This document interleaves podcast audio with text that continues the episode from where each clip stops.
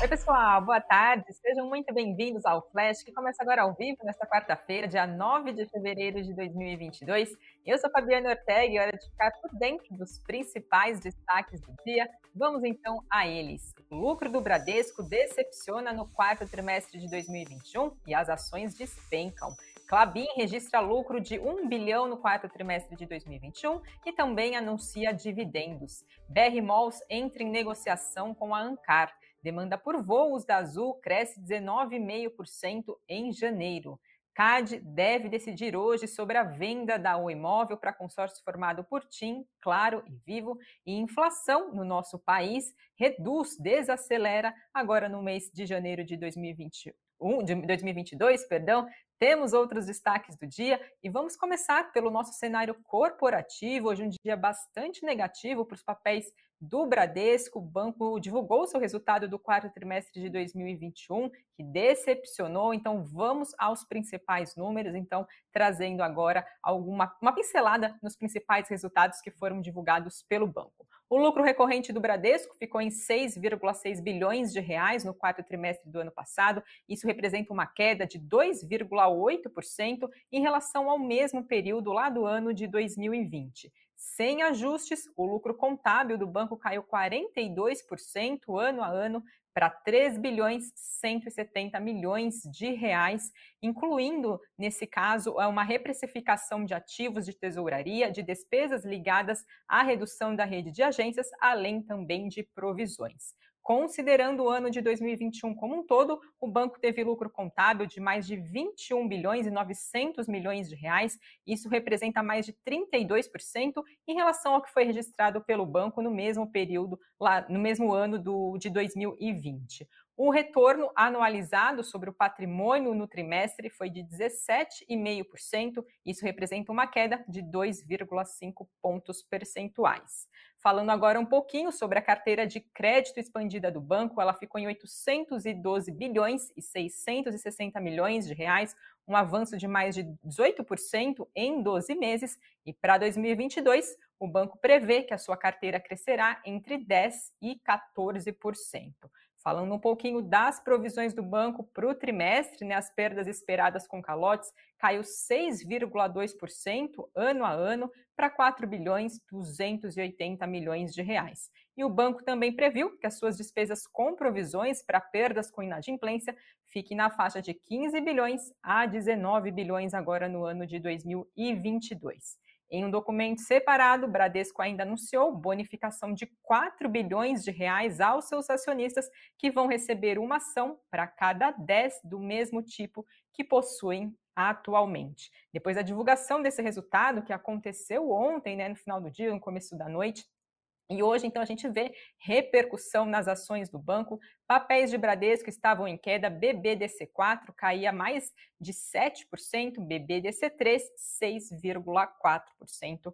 Isso, então, agora por volta do meio-dia desta quarta-feira. A Levante Investimentos apontou que os números apresentados pelo Bradesco acendem um sinal amarelo para os resultados dos bancos como um todo aqui no país, uma vez que é o segundo banco que entrega resultado abaixo da expectativa do mercado e com tendências semelhantes, mas melhores, às que foram observadas no resultado do Santander Brasil, que já divulgou seu resultado do quarto trimestre de 2021. Dessa forma, segundo a Levante Investimentos, é, era esperado impacto positivo, negativo para os papéis do banco, que é o que a gente está acompanhando no dia de hoje. A XP Investimentos também apontou que o Bradesco reportou resultados fracos no quarto trimestre de 2021 e, por isso, reiterou recomendação neutra para o papel do Banco Bradesco e preço-alvo de 26 reais por ação. E vamos acompanhar, então, próximos resultados de Banco Brasileiro para ver se essa tendência segue ou não. Isso, inclusive, está repercutindo também em papéis de outros bancos né, que estão em queda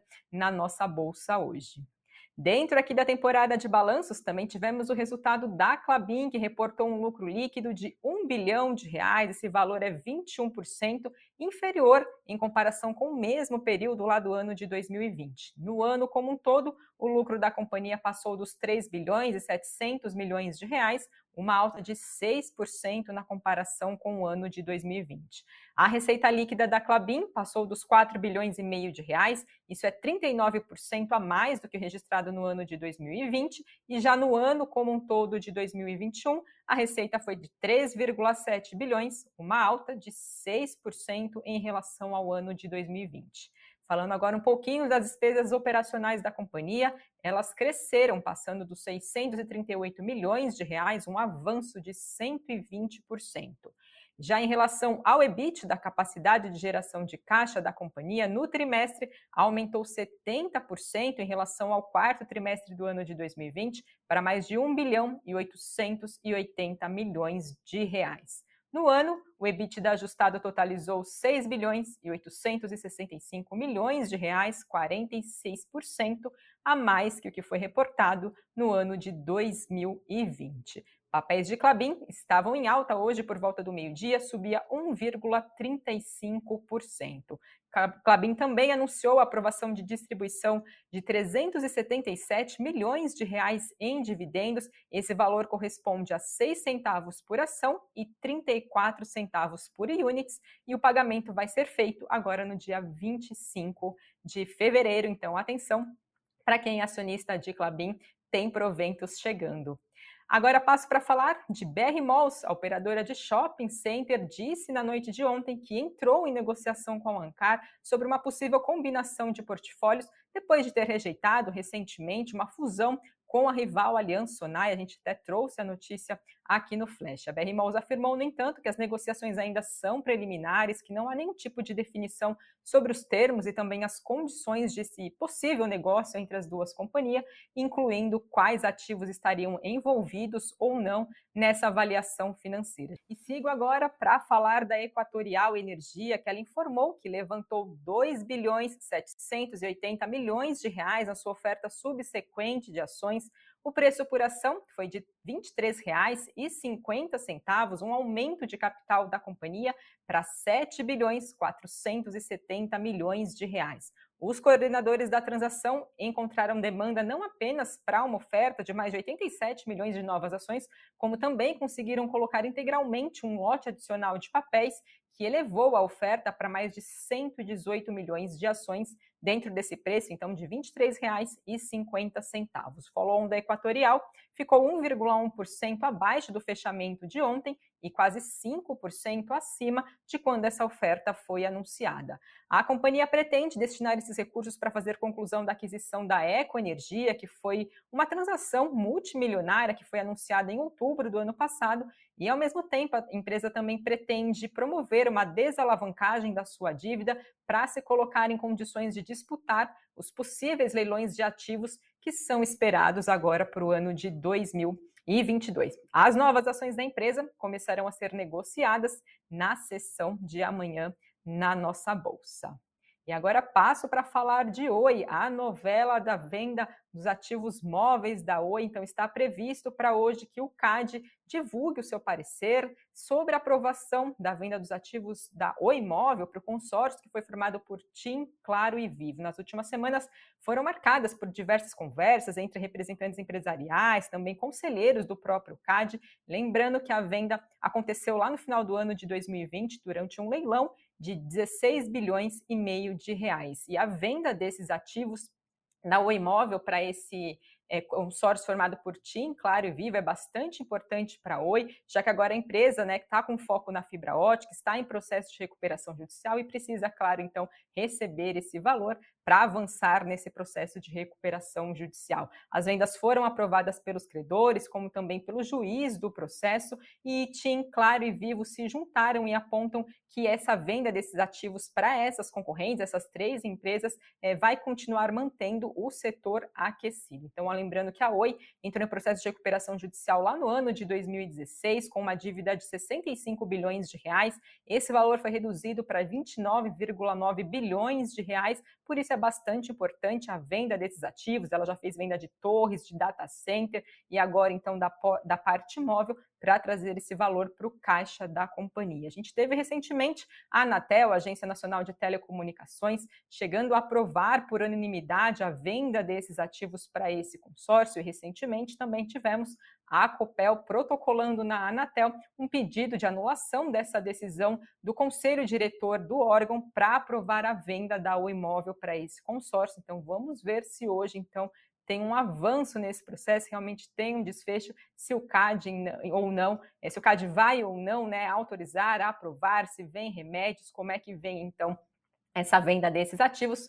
para esse consórcio. E, claro, fiquem ligados na programação do Invest News, que a gente traz a atualização e as novidades para vocês.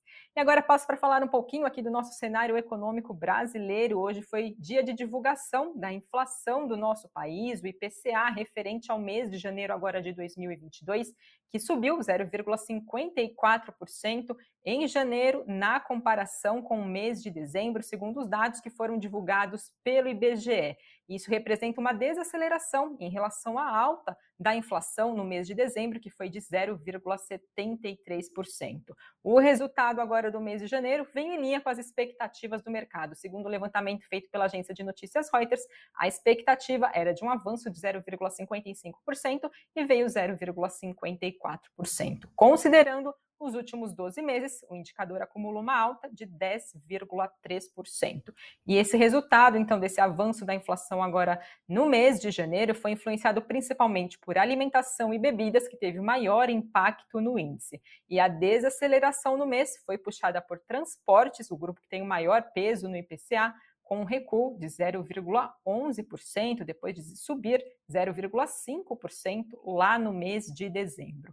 O economista João Beck apontou que o índice pode estar no início de uma inflexão e que significa que dezembro de 2021, como registro da maior alta, e a partir de agora pode ser visto números menores de inflação aqui no país, e que a valorização do real e os dados de atividade desacelerando, principalmente no setor de serviços industrial, devem resultar num recuo da inflação mais à frente.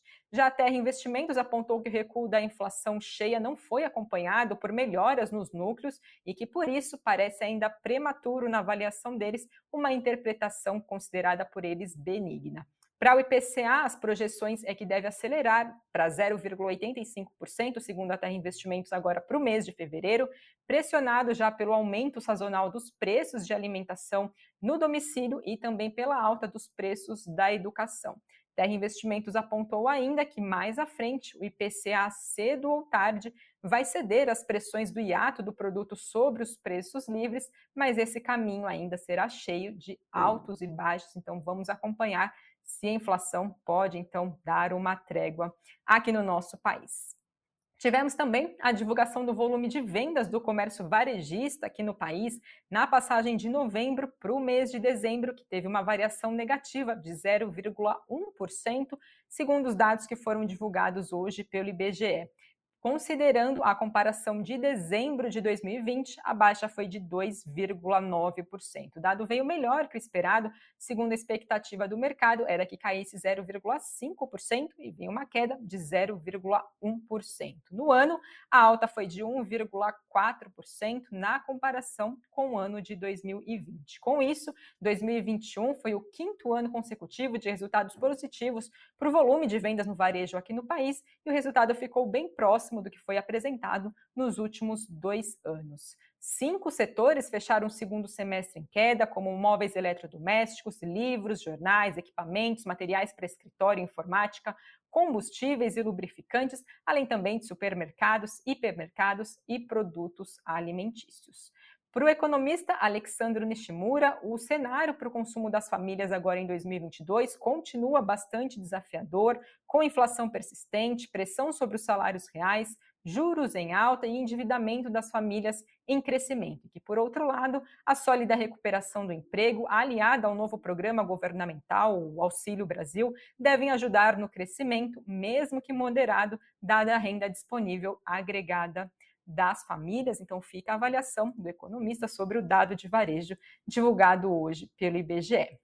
E agora passo para falar de Bovespa, o principal índice da nossa bolsa brasileira, por volta do meio-dia, operava praticamente estável, em alta de 0,02% aos 112.261 pontos. Dólar também subia 0,37% a R$ 5,28. E por fim, o Bitcoin também em alta de 0,74% a 43.910 dólares. E agora vamos saber quais são os destaques do Invest News nesta quarta-feira. O assunto da cafeína são fundos imobiliários. Quanto investir para ter mil reais mensais em rendimentos? Apesar das perdas que foram enfrentadas durante a pandemia, a modalidade mais que dobrou o número de investidores nesse período. Então, no Cafeína de hoje, Sam e Doni fazem as contas para saber quanto investir em fundos imobiliários para ter garantido mil reais todos os meses por meio de rendimentos. E no nosso site, que é o investnews.com.br, a gente traz é, qual a diferença entre TED e DOC, duas formas semelhantes de fazer transferência de dinheiro para outros bancos. Então a gente explica o que é, como fazer, qual que é a diferença, as taxas, qual deles pode ser o melhor. Então aproveite para conferir esse conteúdo, entre outros também no nosso site, para seguir bem informados e fiquem ligados também na programação do Invest News, seis e meia da tarde, tem o boletim para trazer as demais notícias do dia, então, depois do encerramento do nosso pregão. Pessoal, essas foram as notícias de hoje, os principais destaques. Fiquem ligados na transmissão e na programação do Invest News como um todo, e eu volto amanhã ao meio-dia e 30. Até lá!